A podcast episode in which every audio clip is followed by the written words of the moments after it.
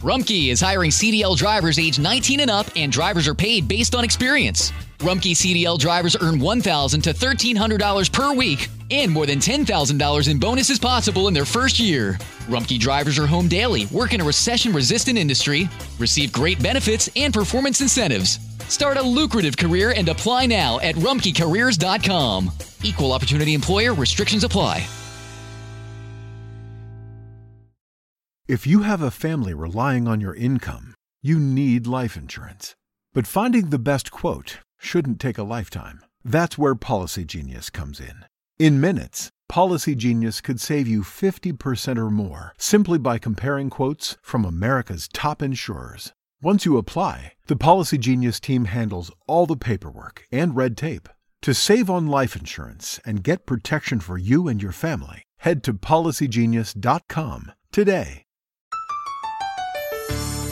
Sintoniza el podcast de elamorquevale.org basado en la Biblia, enfatizando las verdades y los valores bíblicos. Creyente en Cristo, gracias. Usted es el instrumento misionero de Dios para continuar difundiendo la palabra de Dios a través de elamorquevale.org. Nos encontrará en el número estadounidense 901 382 7900. Reitero, 901 382 7900. Hermano, hermanita, gracias por su imprescindible y fiel apoyo financiero, el cual cambia vidas por la eternidad con estudios bíblicos como este. Hay creyentes que en sus respectivas iglesias son tan extrovertidos, tan elocuentes, tan listos a testificar de su fe, pero cuando salen de los contornos de la iglesia se vuelven introvertidos espirituales. Y estando en público, nadie podría ni siquiera sospechar que son creyentes. Harry Aronside, gran predicador de épocas pasadas, estuvo con unos amigos cruzando en un barco la bahía de San Francisco y cantaban himnos y alabanzas a Dios mientras navegaban desde Oakland hasta San Francisco. Un hombre que los había estado escuchando por largo rato se acercó al doctor Ironside y le preguntó, "Eh, ¿quién es usted? ¿Qué grupo es este? El doctor Ironside contestó, Oh, somos creyentes evangélicos. Y el hombre preguntó, ¿y qué es lo que están haciendo? Ironside le dijo, pues estamos alabando a Dios por medio de la música. Y el hombre comenzó a reírse, a burlarse, diciendo, ustedes no son más que un grupo de locos. Y Harry Ironside le contestó, amigo, tiene usted toda la razón, estamos locos por Cristo. ¿Por quién está loco usted? ¿Alguna vez usted ha sido motivo de crítica, burla, del ridículo? Esto le puede pasar a cualquier persona, pero de manera especial sucede si usted tiene firmes convicciones cristianas y no tiene temor de confesarlo. Hoy, en El Amor que Vale, el pastor Adrián Rogers comparte verdades bíblicas, profundizando con honestidad para ayudarle a crecer en su relación con el Señor Jesucristo. Sean bienvenidos al programa de hoy. Soy Irving Ravelo. Quédese con nosotros y escuche al doctor Adrián Rogers en la voz del pastor Lenín de Llanón con su mensaje Cómo reaccionar ante el ridículo. Abra su Biblia en el Antiguo Testamento, libro de Nehemías, capítulo 4, los seis primeros versículos. Recuerde que Nehemías es un profeta de Dios que desde Persia está regresando a Jerusalén, su ciudad natal, para ayudar en la reconstrucción de la muralla destruida y de las puertas quemadas de la ciudad. Esta porción bíblica dice así: Cuando oyó Sanbalad que nosotros edificábamos el muro, se enojó y se enfureció en gran manera, e hizo escarnio de los judíos. Y habló delante de sus hermanos y del ejército de Samaria y dijo, ¿Qué hacen estos débiles judíos? ¿Se les permitirá volver a ofrecer sus sacrificios? Acabarán en un día. Resucitarán de los montones de polvo las piedras que fueron quemadas. Y estaba junto a él Tobías, amonita, el cual dijo, Lo que ellos edifican del muro de piedra, si subiere una zorra lo derribará. Ahora, note lo que Nehemías dice.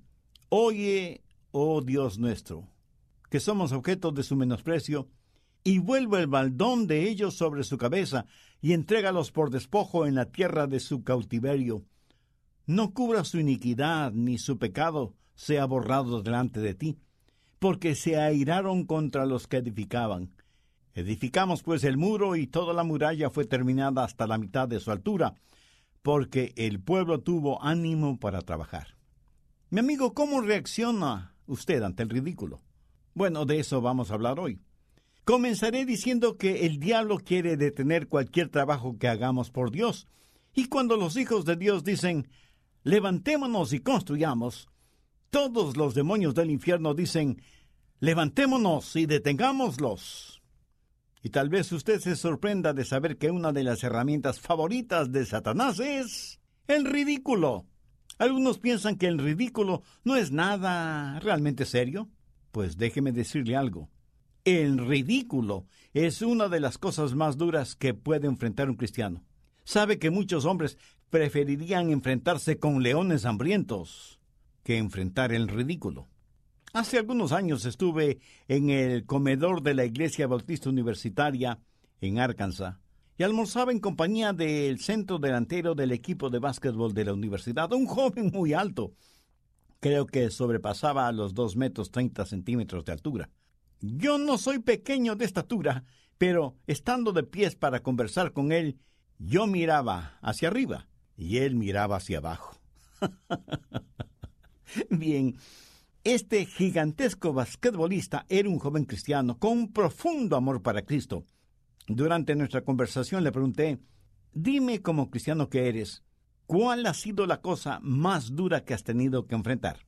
Él pensó unos segundos y luego respondió, Pastor, lo más duro que he tenido que enfrentar en mi vida ha sido el ridículo. Y yo pensé, qué paradójico. He aquí un joven tan alto y atlético diciéndome que lo más duro que ha tenido que enfrentar en la vida es el ridículo. Y ese joven me dijo, pastor, le diré algo más. Antes de ser cristiano, cuando otros jóvenes creyentes me hablaban de Jesucristo, ¿sabe cómo me lo sacaba de encima? Pues burlándome de ellos. Descubrí que burlándome de ellos, haciéndoles quedar en ridículo, era una excelente herramienta contra ellos. Ahora, como cristiano, me doy cuenta que el ridículo es una herramienta del diablo. Y en mi propia experiencia, yo recuerdo que siendo un joven creyente, cuán duro era para mí el que la gente me ridiculizara por ser cristiano. Para poder pagar mis estudios tenía que trabajar, de manera especial durante el verano. Recuerdo que un verano trabajé en una compañía de construcciones y yo traté de testificar de mi fe a esos rudos, toscos y mal hablados hombres que por lo general trabajan en construcción. Cuando ellos supieron que yo era un cristiano y que estaba estudiando para ser un predicador del Evangelio, me convertí en blanco de sus chistes obscenos. Me parecía que a propósito frente a mí usaban peores palabras que las de costumbre, y entre muy desagradables carcajadas blasfemaban el nombre de Dios y decían cosas horribles contra la Biblia. Todo para ponerme en ridículo, para burlarse de mí, de mi fe, de mi Dios. Ese fue un verano muy difícil para mí. Algunas mujeres creyentes están casadas con hombres inconversos y ellos les ponen en ridículo y se burlan de su fe. Esa, probablemente, sea la peor clase de persecución emocional que una persona tenga que enfrentar. Algunos estudiantes en el colegio o en la universidad a lo mejor tengan algún profesor que ridiculiza su fe y amparándose en su calidad de profesor, cree que tiene el derecho de burlarse de ellos y de sus convicciones cristianas. Algunos cristianos ejecutivos u hombres de negocios son totalmente marginados por sus colegas si es que no beben licor, ni juegan juegos de azar, ni tienen aventuras sexuales. Por lo general los señalan con el dedo y se burlan abiertamente de ellos, los ponen en ridículo qué diabólicamente poderosa arma es el ridículo. Y quiero decir que todo genuino creyente va a tener que enfrentar el ridículo. Y si eso no sucede con usted, no se sienta demasiado orgulloso. Recuerde que el siervo no es mayor que su amo. Y si se burlaron del Señor Jesucristo y le pusieron en ridículo, lo mismo harán con usted. En el relato de Nehemías, eh, ¿cuál fue la naturaleza del ridículo? Primero, ridiculizaron la debilidad del pueblo de Dios. Mire el verso 2. Y habló, y se refiere a Zambalat, y habló delante de sus hermanos y del ejército de Samaria y dijo, ¿qué hacen estos débiles judíos? Se burlaron de la supuesta debilidad de los judíos. Ahora, cuando el mundo mide las cosas por números, por tamaño, por prestigio, por poder económico o político, entonces resulta que los cristianos somos débiles. El mundo no está impresionado con nosotros, porque lo que impresiona al mundo es el poder, las riquezas y el prestigio. Zambalat se burlaba de los judíos y decía que eran débiles, Amigo, no cometa usted el mismo error de Zambalad. No se burle ni ponga en ridículo a los hijos de Dios. No mida el cristianismo por el número de cristianos ni por el tamaño de las iglesias. A los ojos del mundo, los cristianos podemos parecer poca cosa, pero recuerde lo que Pablo dice en Primera de Corintios 1, versos 25 y 27. Porque lo insensato de Dios es más sabio que los hombres, y lo débil de Dios es más fuerte que los hombres. Lo necio del mundo escogió Dios para avergonzar a los sabios, y lo débil del mundo escogió Dios para avergonzar a lo fuerte. Segundo, se burlaron de la debilidad furtiva de la obra, según ellos. Otra vez en el verso 2. ¿Acabarán en un día? ¿Resucitarán de los montones del polvo las piedras que fueron quemadas? Lo que decían era que los judíos nunca terminarían lo que iban a hacer, porque era imposible hacerlo. Y en la actualidad, el mundo no cree que vamos a hacer lo que decimos que vamos a hacer. Y no me refiero necesariamente o primordialmente a la construcción de iglesias, de edificios, porque mientras nosotros construimos edificios, Jesús está edificando su iglesia. Y la iglesia del Señor, mi estimado amigo, no es ningún edificio, por impresionante que sea. El Señor Jesús dijo que edificaré mi iglesia. Nunca dijo que los apóstoles edificarían su iglesia.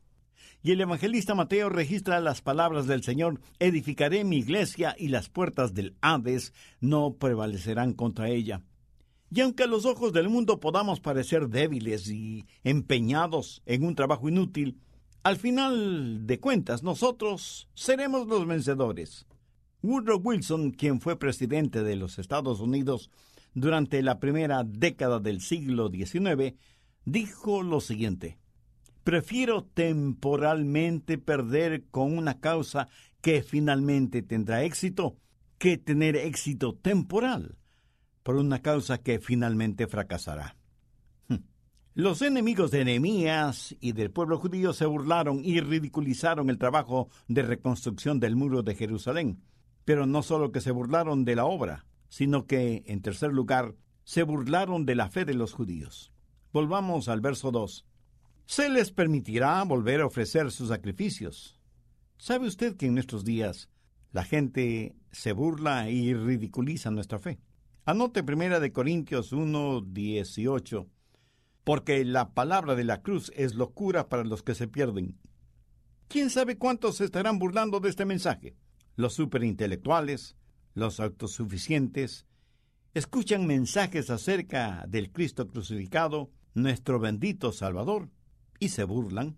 Harry Ironside, gran predicador de épocas pasadas, estuvo con unos amigos cruzando en un barco la bahía de San Francisco y cantaban himnos y alabanzas a Dios. Un hombre que los había estado escuchando se acercó al doctor Ironside y le preguntó ¿Quién es usted? ¿Qué grupo es este? El doctor Ironside le contestó, Oh, somos creyentes evangélicos. Y el hombre preguntó, ¿Y qué es lo que están haciendo? Ironside le dijo, Pues estamos alabando a Dios por medio de la música. Y el hombre comenzó a reírse, a burlarse, diciendo, Ustedes no son más que un grupo de locos. Y Henry Ironside le contestó, Amigo, tiene usted toda la razón, estamos locos por Cristo. ¿Por quién está loco usted? Cuarto, se burlaron de la fragilidad del trabajo. Nehemías 4.3 dice, y estaba junto a él Tobías Amonita, el cual dijo, lo que ellos edifican del muro de piedra, si subiere una zorra lo derribará. Ahora, ¿qué quiso decir Tobías con esto? Que el trabajo que estaban haciendo no duraría. En el mundo actual, cuando algún joven o alguna jovencita entrega su corazón y su vida a Jesús, muchos de sus compañeros, sus amigos y aún sus familiares inconversos dicen, eso no va a durar. Y se burlan y ridiculizan a quienes creen y se acercan a Dios. Una de las cosas que yo más recuerdo de mi juventud, después de que tuve el convencimiento de que Dios me había llamado para que predicara el Evangelio, es algo que sucedió en nuestra casa. Yo no procedo de una familia particularmente religiosa. De hecho, mi padre y yo fuimos salvos la misma noche. Poco después, yo sentí el llamado de Dios para que predicara su palabra, y así se lo comuniqué a mis padres. Recuerdo que una noche estuve en mi dormitorio y oía las voces de mi papá y la de un amigo que había venido a visitarle. Yo respetaba y admiraba mucho a ese hombre, y oí que le preguntó a mi padre ¿Y qué es lo que Adrián hará después de graduarse? Y mi papá le contestó, él quiere ir a estudiar para ser un predicador del Evangelio. El hombre explotó en una sonora carcajada y dijo, no lo logrará. Adrián no está hecho para eso. Él renunciará a esa idea. Ese comentario penetró profundamente en mi corazón, como si hubiera sido una flecha envenenada. Sentí deseos de llorar. Y el hombre seguía riéndose mientras mi padre guardaba silencio. ¿Cómo me dolió eso? Pero eso es exactamente lo que el mundo dice en referencia a los creyentes. No permanecerán en su fe, no lograrán terminar lo que han empezado. Permítame decir que el diablo no ha cambiado sus tácticas. Utilizando a otros, todavía se burla de usted, todavía le ridiculiza cada vez que usted quiere demostrar su dependencia en Dios. Hay tres cosas que Nehemías hizo y que debemos saber para reaccionar frente al ridículo. Primero, una consideración práctica. Veamos el verso 4. Oye, oh Dios nuestro, que somos objeto de su menosprecio. Escúcheme. En nuestra moderna sociedad, un genuino cristiano es menospreciado, mofado, ridiculizado. Por eso deseo que, como primera cosa, Considere usted la causa del ridículo. ¿Sabe por qué se burlan de los cristianos? Porque el ridículo es un sustituto de la razón. La risa es un sustituto de la lógica. Si ellos no pueden razonar con nosotros acerca de la obra de Dios, tratarán de ridiculizarnos para ver si abandonamos la obra de Dios. Si ellos no pueden usar la lógica para que dejemos la obra de Dios, se reirán de nosotros por el trabajo que hacemos para Dios. ¿Por qué lo hacen? Porque las buenas obras que Dios hace por intermedio de sus hijos pone en evidencia las malas obras de aquellos que no son parte de la familia de Dios. Así que siempre considere la causa del ridículo. La risa es el sustituto de la lógica. El ridículo es el sustituto de la razón. Segundo, considere el carácter de quienes lo ridiculizan. Nosotros somos conocidos no solo por los amigos que hacemos, sino también por los enemigos que tenemos. Algo habría de raro en mí si alguien no se riera de mí. Algo habría de raro en usted si alguien no se riera de usted. En el libro de los Hechos, capítulo 5, verso 41, se nos dice que los discípulos eran perseguidos. ¿Cómo reaccionaron ellos? Y ellos salieron de la presencia del concilio gozosos de haber sido tenidos por dignos de padecer afrenta por causa del nombre. Tal vez alguno de ustedes me dirá, Pastor, nunca nadie se ha reído de mí. bueno, eso es lo que usted cree. Pero en serio, si nadie se ríe de usted, manténgalo en el más estricto secreto, porque eso solo significa que nadie ve lo suficiente en su vida como para que sea contado de digno. Nadie puede vivir para Cristo si es que su trabajo o profesión, sus compañeros y colegas a sus espaldas o de frente no se burlan de su fe. Ningún estudiante cristiano puede ser un genuino cristiano si es que en el colegio o la universidad no vive una vida piadosa, justa, diferente a la vida de los demás estudiantes. No hay forma de evitar que cuando usted tiene convicciones cristianas firmes, los incrédulos se rían de usted y le pongan en ridículo. Así que, si nadie se ríe de usted, aun cuando usted diga que es cristiano, es que los demás no le consideran digno de llamarse cristiano. Por eso se reirán de usted. Detengámonos aquí un instante. ¿En dónde se encuentra usted simbólicamente? ¿Con el grupo de los constructores o con el grupo de los destructores?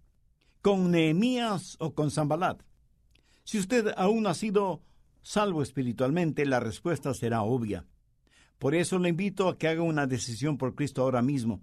Y si me pregunta qué tiene que hacer, se lo voy a decir. Reconozca que usted es pecador Arrepiéntase de sus pecados, pídale perdón a Dios, acepte a Cristo en su corazón y en su vida como su Salvador y Señor, y pídale la ayuda a Dios para que haga de usted la clase de cristiano que debe ser, ocupando su lugar en la reconstrucción de sus propios muros espirituales. Y todo esto lo pide con gratitud en el nombre del Señor Jesucristo. Si usted hizo esa decisión con profunda fe y convicción, Dios ya le perdonó sus pecados. Dice la Biblia que hay gozo en el cielo por cada pecador que se arrepiente.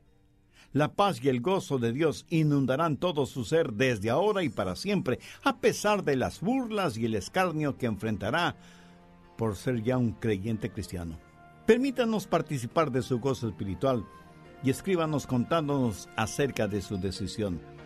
Su carta no solo que será de bendición y ánimo para nosotros, y este Ministerio de Estudios Bíblicos Radiales, sino que también nos dará la oportunidad y privilegio de orar por usted y por su nueva vida como creyente en el Señor Jesucristo.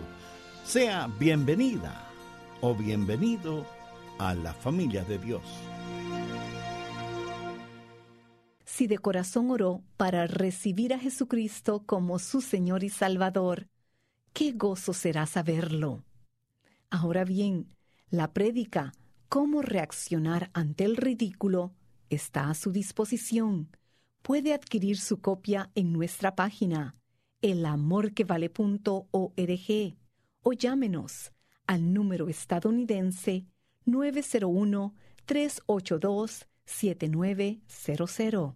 Repito, 901-382-7900. También este estudio bíblico cómo reaccionar ante el ridículo puede descargarse en elamorquevale.org por un módico precio. Cómo reaccionar ante el ridículo es parte de la serie de ocho mensajes Cómo convertir problemas en posibilidades. Verá, cuando todo parece estar en nuestra contra, debemos apoyarnos firmemente en Dios puesto que, para aquel que está perplejo por los problemas de la vida, esta serie de ocho mensajes del doctor Adrian Rogers, tomada del libro de Nehemías, le dará sabiduría, esperanza y guía. Lo que Nehemías hizo para cumplir su comisión de reedificar las murallas de Jerusalén posee aplicación práctica para nuestras vidas en casi toda área, la personal, en los negocios y en la iglesia. Encontrará la serie completa Cómo convertir problemas en posibilidades en elamorquevale.org o también llámenos al número estadounidense 901-382-7900. Nuevamente, 901 382-7900 y nuestra dirección, El Amor que Vale, P.O. Box 38400, Memphis, Tennessee 38183, Estados Unidos. Contáctenos y adquiérala hoy. La forma en que aquí en El Amor que Vale sabemos si somos de bendición es a través de las vidas cambiadas por la eternidad.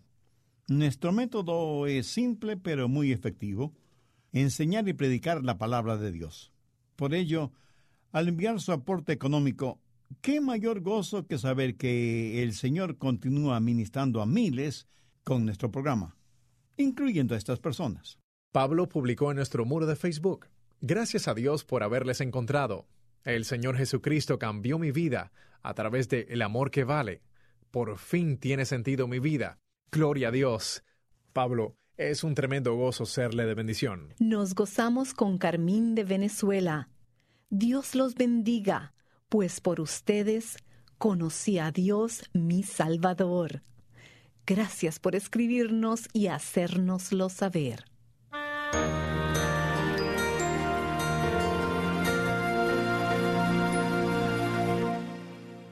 Cuánto agradecemos que nos haya compartido su testimonio. Y en elamorquevale.org puede volver a escuchar el mensaje de hoy. Nuevamente, nuestro número estadounidense es el 901-382-7900. Reitero, 901-382-7900. O escríbanos a El Amor que Vale, PO Box 38400, Memphis, Tennessee 38183, Estados Unidos. De nuevo, muchas gracias por sintonizarnos. Mi nombre es Irving Ravelo. Oramos que las enseñanzas claras y prácticas del pastor Adrián Rogers le ayuden a conocer el amor de Cristo más profundamente y que usted crezca y se acerque aún más a Él a través de lo que Dios revela a su corazón al escuchar estos programas. Por favor, acompáñenos en la próxima oportunidad para compartir más de El amor que vale.